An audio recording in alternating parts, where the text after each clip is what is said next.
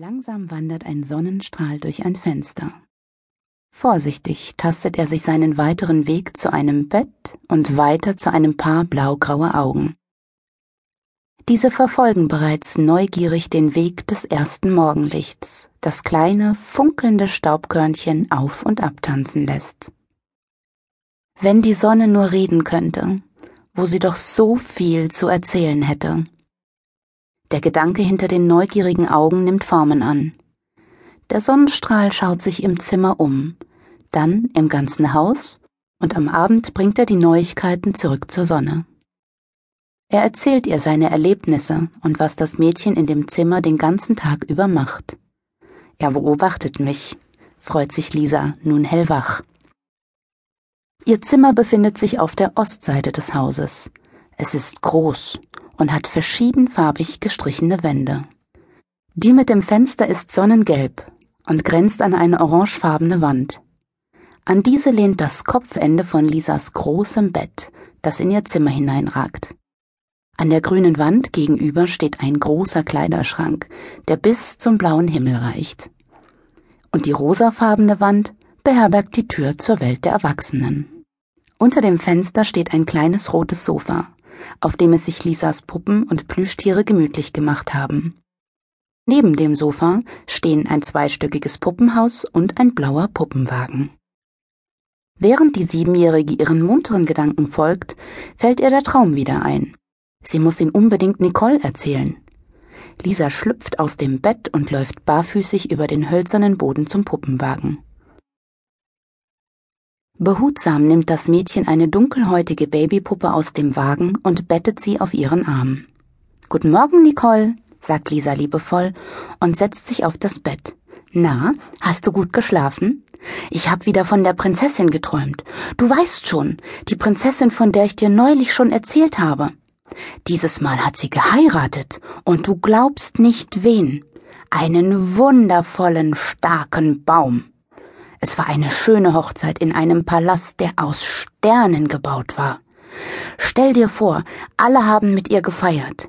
Die Gläser haben gesungen und sogar der Regenbogen hat seinen Segen gegeben. Lisa hält inne und lächelt wissend. Mir wird der Regenbogen auch einmal seinen Segen geben. Die Gedanken in ihrem Kopf schlagen Purzelbäume. Lisa träumt von einem weißen Kleid mit einem Schleier, so lang, dass er ganzen Wäldern und Tälern von der Hochzeit berichten kann. Sie stellt sich vor, wie ein kräftiger Regenbogen über ihr schwebt. Dann beugt er sich freundlich zu ihr herab. Moment mal, wundert sich Lisa. Wo ist denn der Bräutigam?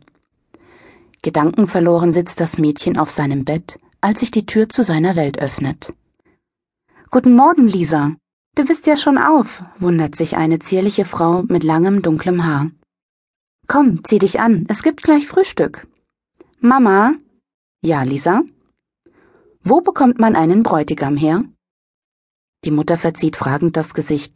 Einen Bräutigam? Glaubst du nicht, dass du noch ein bisschen zu jung zum Heiraten bist?